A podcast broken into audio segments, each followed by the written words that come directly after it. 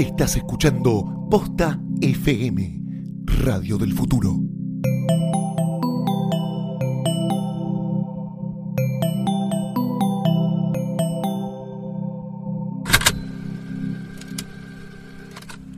¿Por qué hablamos tanto sobre el amor? ¿Por qué le dedicamos tanto tiempo a un tema con tan pocas certezas? Un tema donde todos, y al mismo tiempo nadie, tiene razón. ¿Por qué nos juntamos con otras personas y les pedimos consejos?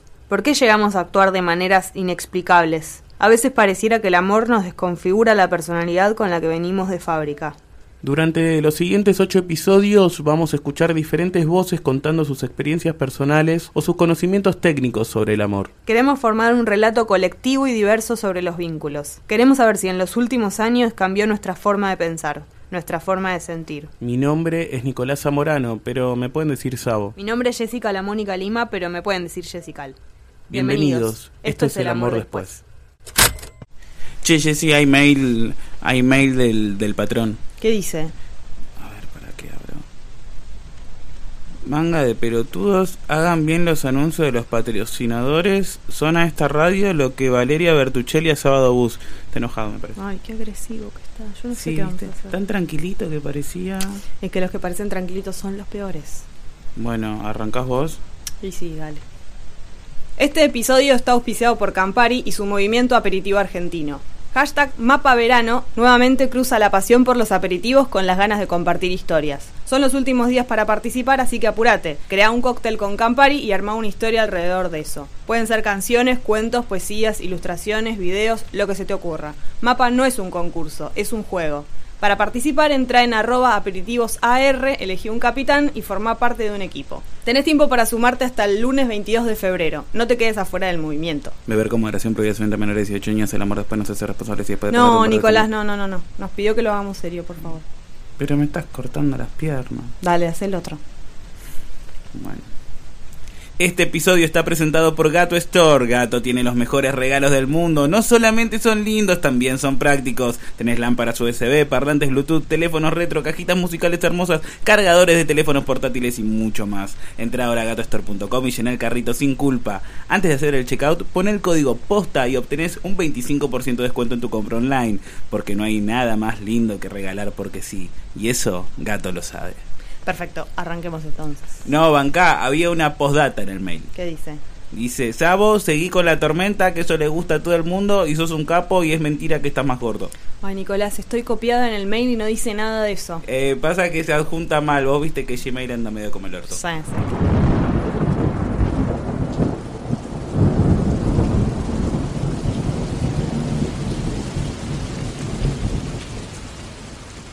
Che, eh, Jess, yo no te quería preocupar, pero tenemos un problema. ¿Qué pasó? Eh, no hay canciones sobre convivencia. ¿Cómo no va a haber canciones sobre convivencia? Te juro, me maté buscando y no, no, no hay ninguna. Se ve que no, no, no les copa a los artistas escribir sobre la convivencia, no, no. Pero a nadie se le ocurrió escribir sobre eso, no lo puedo creer. Y para mí se le ocurrió a Arjona, seguro alguna boludez al respecto hizo, pero pero hay que seguir una línea, venimos con, como, como, un, un tipo de artista. Sí, Que- no queremos hacer los cancheros. Está bien. Sí, Bueno, no sé, pasemos directamente a lo siguiente. y sí, dale. En el episodio de hoy vamos a hablar de convivencia, pero antes conozcamos a la voz que se suma a este relato colectivo. Mi nombre es Carolina Aguirre y estas son algunas de las cosas que sé sobre el amor. En los episodios anteriores ya charlamos sobre la amistad, el rechazo, la desconfianza, el despecho y los obstáculos. Inés Tornavene, Gael Policano Rossi, Bimbo Godoy, Dani Umpi, Silvina Giaganti, Martín Garabal, José María Muscari, Fez, Esteban Lamote y Dolores Fonsi ya hicieron sus aportes para ayudarnos a comprender algo tan complejo como el amor. A cada uno de ellos le preguntamos con qué palabra definirían al amor. Esto es lo que contestó Carolina. Ay, no sé, una, una palabra. Eh, no, no sé, supongo que es miedo más que nada. Vamos a tener que esperar hasta el final de esta charla para saber si mantiene la misma palabra o elige cambiarla por otra. Me parece que ya estamos listos, ¿no? Sí, dale play así escuchamos qué dicen nuestros protagonistas sobre la convivencia. Yo estuve casada 11 años, estuve casada casi toda mi vida adulta, muy poco tiempo. Yo viví sola eh, dos años de mi vida, nada más. Tengo experiencia en la convivencia, lo hice una sola vez. Ahora estoy conviviendo. Y está buenísimo, pero no lo recomiendo siempre. La verdad que la convivencia tiene un, tiene un trasfondo medio complejo. Digamos, la convivencia es un obstáculo. La convivencia es el obstáculo. Es el obstáculo al misterio, es el obstáculo al erotismo, es el obstáculo a una sensación que tiene que estar en toda relación que es la un poquito de incertidumbre. Un poquito, una dosis. O sea, vos tenés que saber que el otro está para, para aguantarte, qué sé yo, pero si está todo el tiempo, viste, como abrís la heladera y está tu comida favorita todo el tiempo, entonces como que no la, no la extrañas. Lo que pasa es que hay que ver qué tipo de parejas hay, porque hay mucha gente que está junta porque porque está junta, porque más o menos le gusta, porque es linda, porque es buena, es dulce, es compañera, y en realidad esa gente no debería estar junta. Quiero decir, si vos no podés convivir, o si tu pareja en realidad no, eh, no quiere, no te pide el vínculo convivir, en realidad esa es una pareja bastante trucha, porque cuando vos conoces una persona que es tu persona preferida, con la que querés pasar un montón de tiempo, la verdad es que querés compartir un montón de cosas. Cuando vos llegas a la noche solo a tu casa, eh, nada, no está bueno. Y en cambio, si hay una persona que a vos te encanta y te parece divertidísima y querés pasar un montón de tiempo con esa persona, de repente el mismo programa que es estar en tu casa es un planazo. La idea son dos personas que fundan a través de esa convivencia la posibilidad de que a futuro haya una familia. Y la convivencia es necesaria en pos de ese plan social.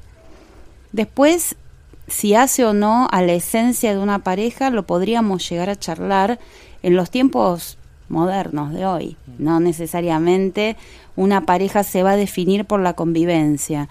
Lo que pasa que, claro, hay cuestiones económicas que, que ayudan a que esa convivencia se concrete porque hay dos economías que se van a ver beneficiadas fundiéndose en una sola, compartiendo gastos eh, unificando el gasto en una sola vivienda y eh, ahorrándose los traslados de una casa a la otra.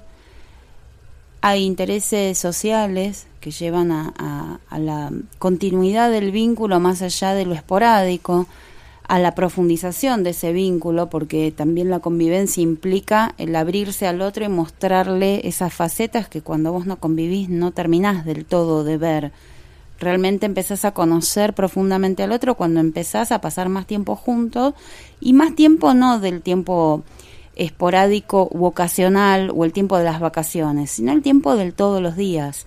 Tengo mis motivos para creer que fue una experiencia exitosa la convivencia porque durante mucho tiempo fuimos muy felices compartiendo eh, el mismo hogar y también tengo mis motivos para decir que fue una experiencia fallida porque a la larga, cuando nos separamos, incidió en la separación? He convivido una vez. La experiencia fue positiva porque estaba muy enamorada y mm, duró un par de años. Y lo que no fue tan positivo quizá es que fue la primera vez que yo tuve que tomar una decisión no compartida por la otra persona cuando empecé a sentir que, la relación este, no iba más y eso me di cuenta de que me llevó mucho tiempo. Eh, de, que, de que me costó mucho decirle que no a alguien que me seguía diciendo que, que sí. Te pasa algo muy jodido, o por lo menos es lo que me pasó a mí, que es que compartís como el peor tiempo posible, digamos. Si las dos personas trabajan o, o algo, este, te ves a la mañana, que es un horario de verga, tipo y a la noche, que es como un horario también donde estás medio cansado. Entonces empezás a hablar de cosas que no tienen que ver con una relación tipo del ABL, de... Hablaste con el encargado por... no sé si ya hablé. Eh, entonces empezás a compartir ese tiempo, sabés cómo el otro se viste, lo que tarda en arreglarse, cuántas veces se baña. Entonces empieza a ver cosas que, que van matando el misterio. Ves como es el backstage del otro. Y hay algo de ver de, de, lo lindo de ver al otro en como producto terminado, no sé, cómo ver, encontrarte en una esquina, eh, elegir cuándo dormís. Aparte, obviamente, cuando vivís con alguien, hay veces que te enojas y eh, no hay nada peor que irte a dormir enojado. Hay que ver también qué vida tenés. La gente le echa mucho la culpa a la rutina de arruinar las relaciones, pero en realidad lo que arruina las relaciones es la mala rutina. Y la mala rutina tiene que ver con tener una vida de mierda, no con estar juntos. Entonces a veces, no sé, te dicen, no, lo único que hacemos es ver la tele, y en realidad es lo único que haces, no tiene que ver con la pareja en sí. A mí me gusta mucho mi vida de soltera, entonces en general cuando estoy con alguien, es, esa persona se suma a mi vida. Y salimos un montón, vamos a restaurantes, vamos a bares, no sé, vamos a fiestas, viajamos. Em, y me parece como que eso es lo lindo, compartir esos planes que tengo, que a mí me gusta no ese mundo, compartirlo con, con la otra persona, traerlo a mi mundo y pasar a su mundo. Lo loco es que fue una historia muy fuerte porque después esa persona se enfermó un año después y yo volví para cuidarla un año. Fue como algo que a mí me, me hizo me hizo fue como el, un gran un, momento en que me, me- empecé a convertir en otra persona, digamos, en el sentido de jerarquizar las cosas. Este en el sentido de jerarquizar la- lo que es importante y lo que no. Esa persona está viva, todo. Eh, está todo bien, está todo bien, eh, pero crecí mucho, crecí mucho, me hizo cambiar el orden de importancia de, de, las cosas. Te repito, eh, no me arrepiento de haberla hecho, fue una experiencia genial, tuvo sus cosas buenas, tuvo sus cosas malas, pero fue apresurada. No apresurada por nosotros que dijimos, uy, mudémonos porque nos amamos, sino más bien por una situación habitacional de que nos teníamos que mudar juntos. Nos mudamos y nos encontramos, fue un golazo, la pasamos bomba, eh, fue una buena experiencia, pero fue apresurada. Si vuelvo a estar en esa precuela, cosa que dudo porque después de haber convivido unos años, la ganas espanto y decís quiero estar solo toda la vida. Cosa que uno dice, pero no sabes si vas a cumplir. Si vuelvo a estar en esa precuela de uy, ¿qué hacemos? Me lo tomaría con más calma. Pero también lo que sucede es la edad. Eh, yo cuando me mudé eh, tenía veintipicos, era mucho más joven que ahora. Cuando sos más grande, me imagino yo, y de hecho lo veo en los que son post 30, se toman todo con más calma porque también tienen la chance de tomarse todo con más calma. Si de más grande conoces a una chica, probablemente ella ya trabaje, ya viva sola, vos ya trabajes, ya viva solo y tengan más comodidad de hoy voy a tu casa, hoy vos venís a la mía, nos encontramos dentro de dos días, etcétera. Cuando sos más chico y encarás la convivencia es porque no te queda otra. Es como el paso que no hay que dar. Eh, en un, no sé. Siento que hay momentos donde sí o sí, porque bueno, si tenés hijos y compartís, no sé. A la vez hay gente muy moderna hoy día que vive en dos casas con hijos y todo y es como... eh, siento que la convivencia complica bastante las cosas. Por una cuestión de que mm, las obligaciones cotidianas, que son medio un plomo, compartir eso, que todo lo vuelve medio, justamente lo baja de esta intensidad romántica que te digo, como el desgarro de las ideas, lo baja a las cosas de tener que ir a pago fácil, no sé, como que eso baja bastante. El amor empieza a surgir a partir de esas cosas. Cuando te empezás a bancar esas cosas de la persona con la cual estás compartiendo tu vida y esas cosas te molesten o no las podés incorporar a tus rutinas y las podés trabajar para que siga pesando más las ganas de estar juntos que él no aguanto más esto. Soy muy buen convividor, infalible. Ya querés que me quede en tu casa, sí voy. Estás robando que lleve el cepillo. Con experiencias de pareja, de convivencia, tuve una pareja de unos cuatro, cuatro años. He tenido todo tipo de convivencia. Soy como eso del el eterno estudiante del interior que va y empieza a alquila con amigos. Nunca pude salir de esa lógica. Recién en la, última mudanza, que tenía demasiadas cosas, que era una. No podía creer la cantidad de muebles y porquerías que tenía. Ahí vi como que había cambiado un poco, pero si no antes era como de eso de, tener pocas cosas y vivir con amigos o con. Yo qué sé, fui, cambiando. Pero. mm, eh, soy. No sé bien cómo soy conviviendo, pero yo me- no he tenido grandes conflictos de convivencia. Soy un peligro, tipo. Sin nada. Viví con cinco personas ya. Tengo tre- 38, no soy tan viejo. Para haber vivido con cinco. No, no, ni lo pienso. Soy del interior, nunca tuve demasiadas pertenencias. Todavía tampoco. Y, y me sí, no me, no, me encanta. Aparte, cuando estoy con alguien, me gusta. Si me gusta mucho alguien, que siempre me pasó eso, siempre en, mi vida hubo alguien que me gustaba mucho, eh, quiero vivir con esa persona. Quiero tomar mate, sé, tipo, no ir a comer, después coger, los jueves, el viernes a la noche, quiero. O sea, no sé. Y no me da miedo ir a vivir con alguien. Me ha ido perfecto.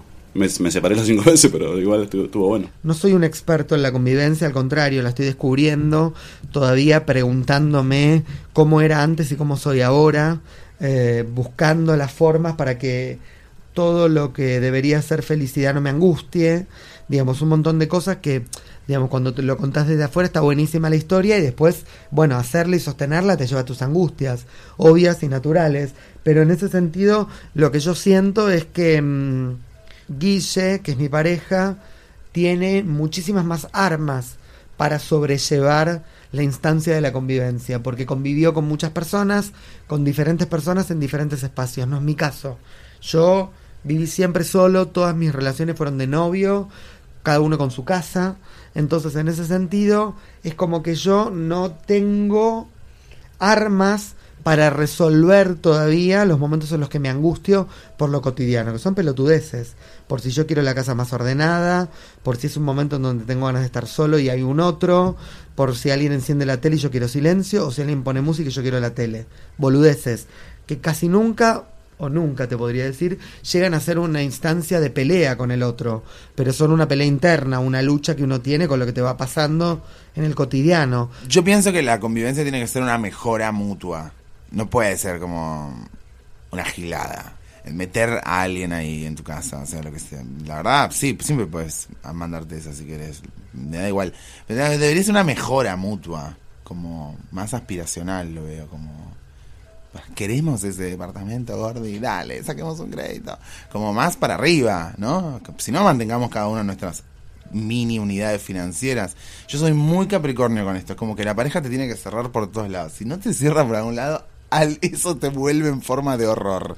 O sea, lo que no te cierra en algún lado te vuelve en forma de horror en, en el sistema. Te tiene que ir cerrando, ir convenciendo obviamente ver a una persona agarrar el diario para ir al baño no, no resulta nada atractivo y no creo que haya muchas personas que le resulte atractivo eso o el mal aliento a la hora de despertarse, un montón de cosas que pueden ser muy fastidiosas en la convivencia.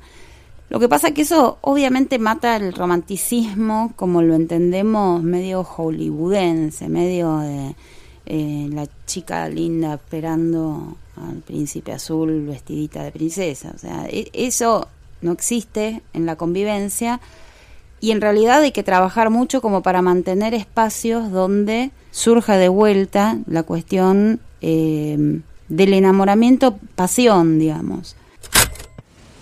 ¿Te acordás de alguna película que trate el temita este de la convivencia?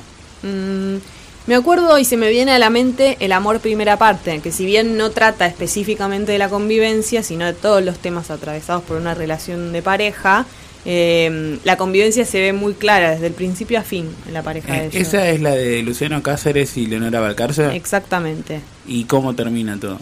Y termina todo mal. Vos podés ver el proceso desde que ellos se conocen hasta que conviven y se separan y se termina la pareja pero se ve claramente el detalle cuando ellos se van a vivir juntos, la expectativa de cuando se están mudando, eh, la rutina cuando les gusta la rutina y después cuando la rutina se transforma en, eh, en un demonio. Voy a hacer el recorte. La convivencia es una película que termina mal. Jessica Cole. Jamás dije eso. Cuando convivís, eh, el primer síntoma de, el primer síntoma negativo, porque tiene sus cosas buenas y sus cosas malas, es que extrañas tu soledad, sobre todo si sos una persona solitaria. Yo, si no tengo dos o tres horas al día en las que estoy solo en silencio, me vuelvo un toque loco. Aparece el monstruo cuando vivís solo. En tu reino, con capa y con, como ahí en tu, en tu castillo. Y cuando hay otro te obliga como a...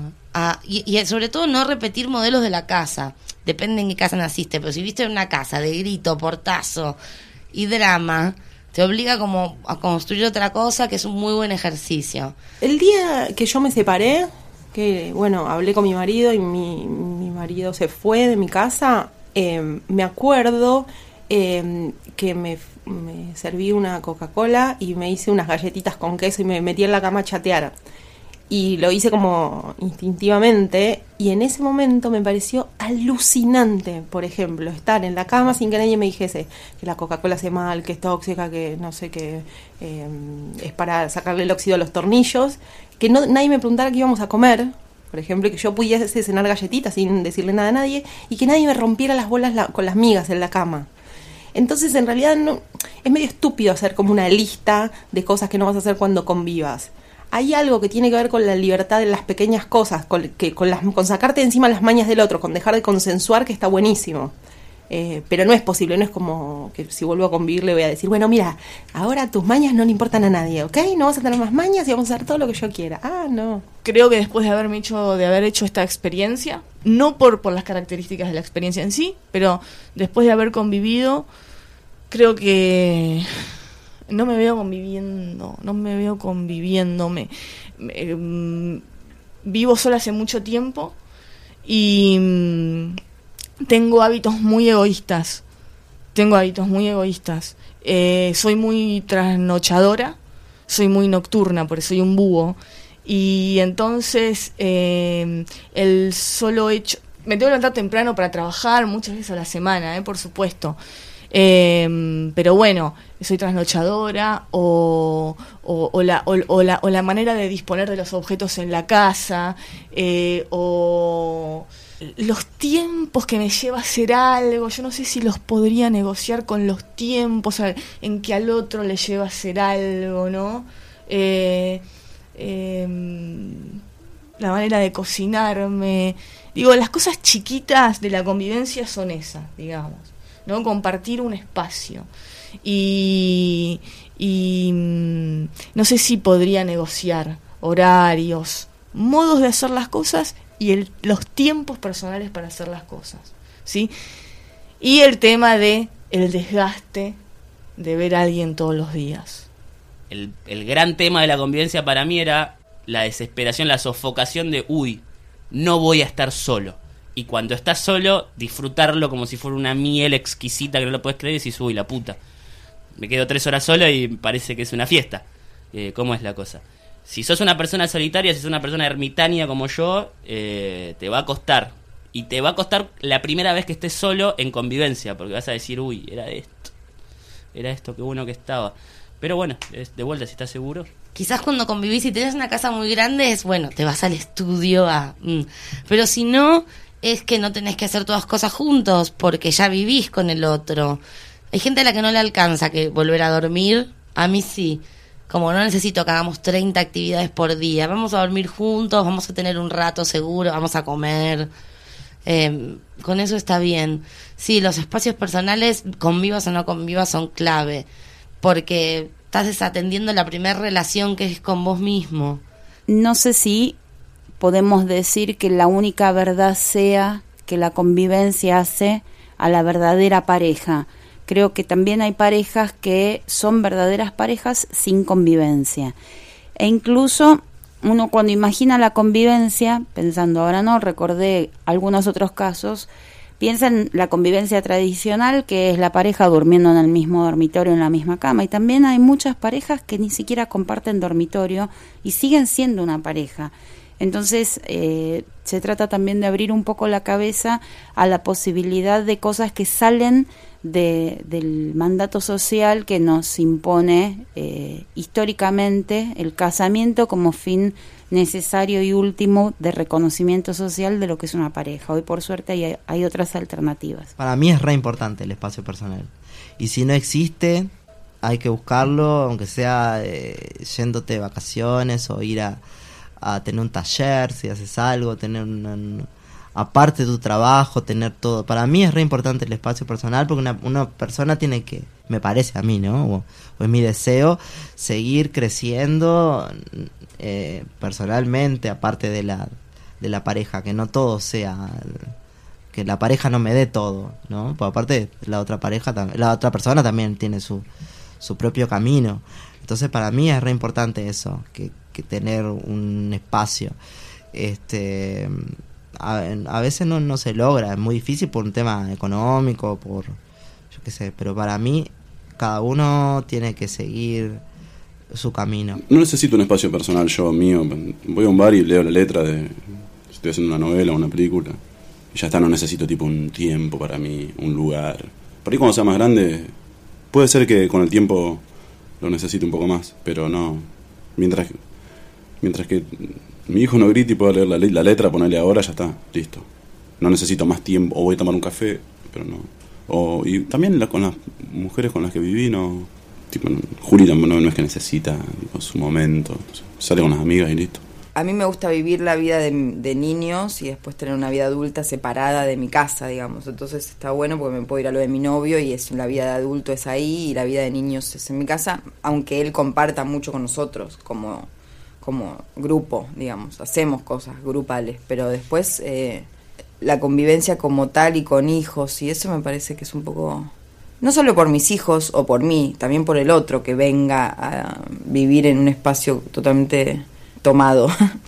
Por eso digo, si yo de vuelta tuviese otro hijo con otra pareja, bueno, ahí sí la convivencia se replantearía porque el hijo lo queremos tener los dos, digamos. Los espacios son re importantes, la pertenencia, la distancia también que uno tiene con, con otro, con, el espacio del otro.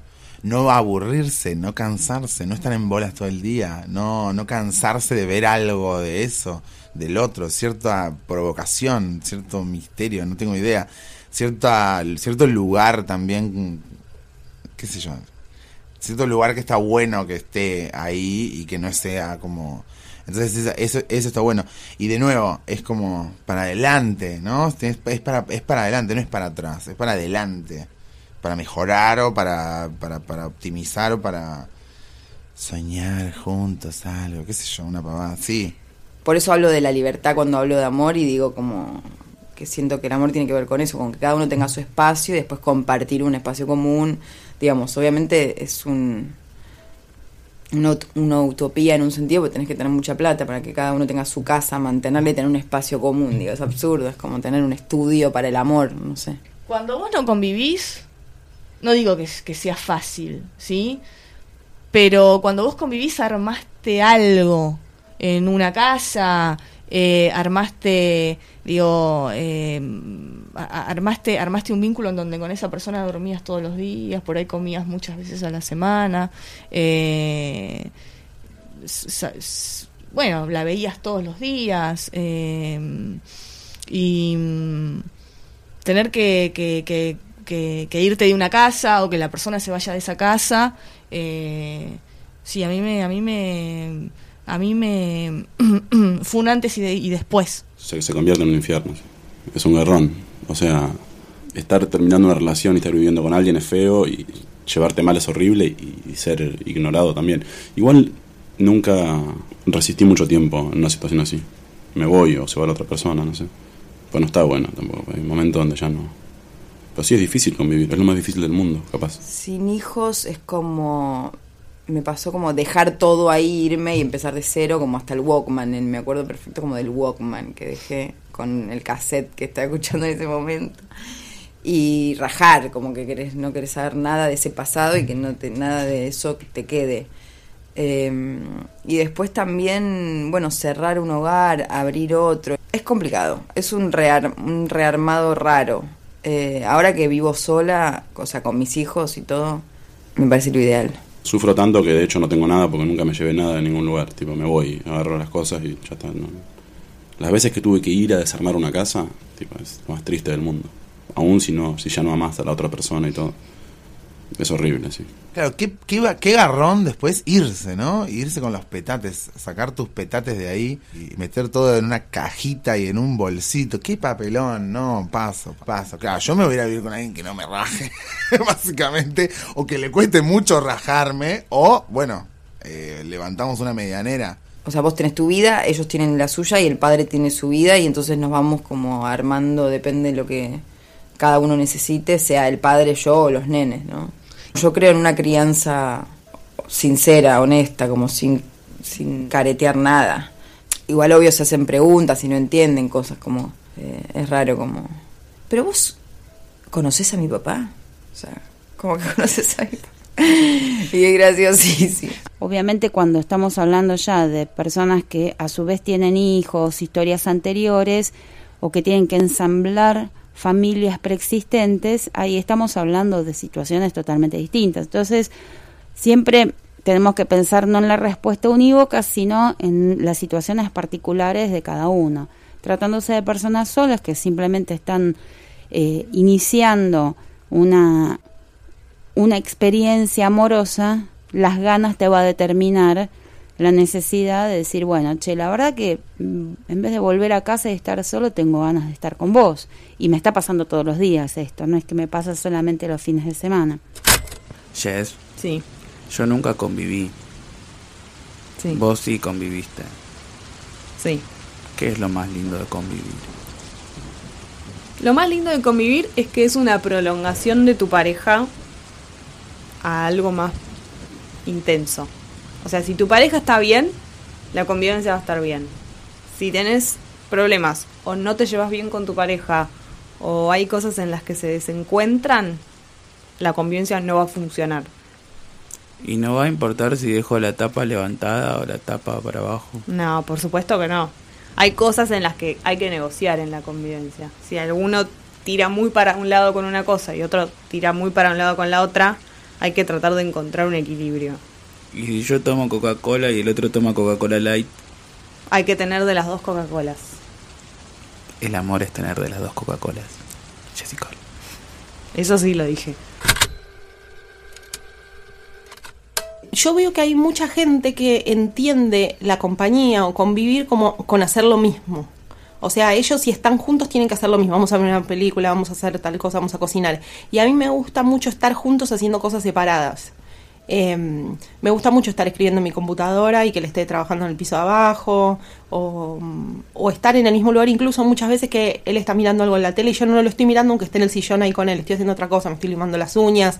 Te digo las cosas más chiquitas. Es muy extraño convivir. Es muy extraño convivir porque son dos mundos absolutamente diferentes que fueron criados en hogares diferentes, encontrándose en un mismo punto e intentando eh, justamente convivir, coexistir, armar un, un microclima.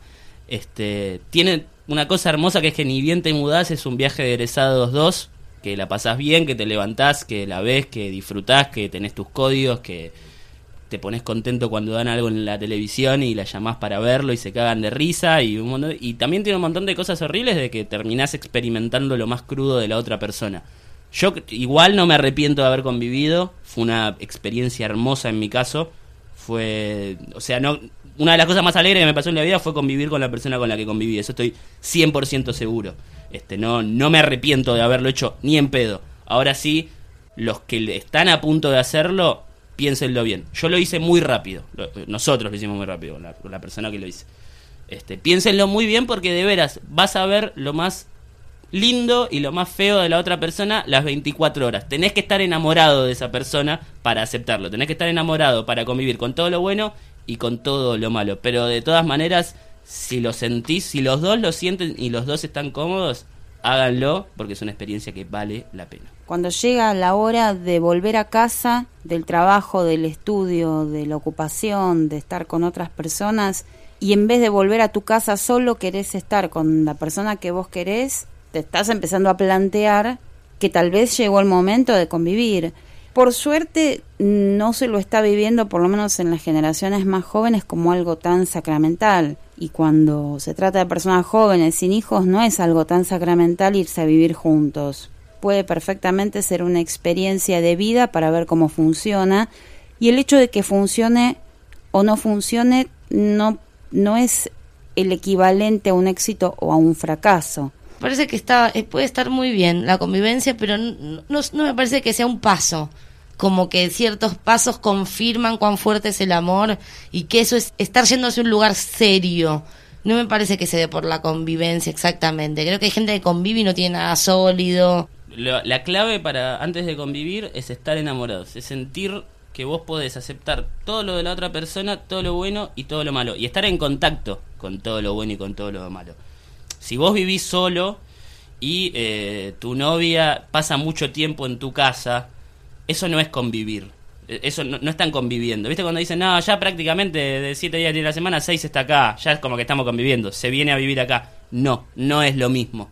Por más que ella dejó tu cepillo de dientes hace tres meses en su casa y vos estás yendo seguido y ya conoces al portero, no estás conviviendo. Convivís cuando eh, comparten el mismo armario, cuando comparten el mismo baño, cuando se tienen que hacer cargo de los mismos problemas, cuando se tienen que hacer cargo de los mismos gastos, cuando comparten absolutamente todo en un mismo espacio. la convivencia sí puede ir socavando el- la pasión, para eso hay que contrarrestar trabajo. Y el trabajo implica qué cosas se hacen para que el vínculo crezca y el amor se transforme en esa en ese sentimiento maduro que te permite convivir con una persona con todas las las características que pueda tener esa persona de ser más o menos soportable para el otro y que a pesar de eso tengas ganas de seguir estando en el día a día, pero no seguir estando como si fuera tu amigo con el que o roommate con el que compartís eh, la vida eh, desde el compañerismo, sino que permita a pesar de esa convivencia y a pesar de ver todas esas cosas que no que pueden llegar a ser desagradables, que permita que el deseo subsista, el deseo desde el punto de vista sexual. Si lográs que a pesar de todas esas cosas subsiste el deseo sexual, vas en un camino crecimiento. Si en algún momento eso empieza a aflojar, eh, será el momento de preguntarse qué ocurre con esa pareja, si se agotó el deseo o si simplemente la convivencia lo está erosionando a un punto que requiera hacer un alto, charlemos esto a ver qué está pasando y barajar las cosas como para ver en qué se puede apuntalar eso. No hay mejor manera de aprender también del amor que escuchando las historias de los demás, porque ahí ves que no hay fórmula, que, que se puede de muchas maneras y que hay tantos inventos de relación como, como relaciones hay. Nos quedamos sin tiempo. Hay que hablar para que esto dure dos horas. No sé, ¿eh? si durara dos horitas, yo creo que me pongo a llorar acá escuchando los testimonios. ¿Vemos si Carolina mantuvo la palabra antes de irnos? Bueno, dale, ahí le pongo play. Lo que pasa es que supongo que el amor es no tener miedo. Es, es estar seguro de que esa persona nunca te va a hacer daño en la vida. El, o el amor que a mí me interesa, el amor que, eh, que a mí me gusta, o cómo yo construyo el amor. Em, pero si tuviese que referirme a algo universal como algo, es miedo, pero no en mi caso porque no me interesa estar en ese tipo de relación ni nada. Me enamoro en tanto siento que el otro es esa persona, la que nunca me va a hacer daño en la vida. ¿Alguna conclusión? Sí. ¿Cuál? El amor es dejar todo hecho un quilombo y arreglarlo con una notita en el espejo.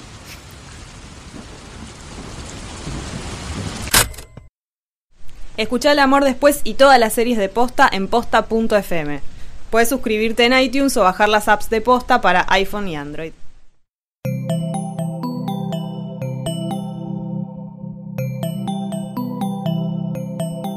Si te gustó este episodio, hay mucho más en nuestro sitio. Métete ahora en posta.fm. También puedes llevarnos en tu teléfono. Busca Posta FM en las tiendas online de Android y Apple. Seguí con Posta FM, radio para escuchar cuando quieras y donde quieras. Posta.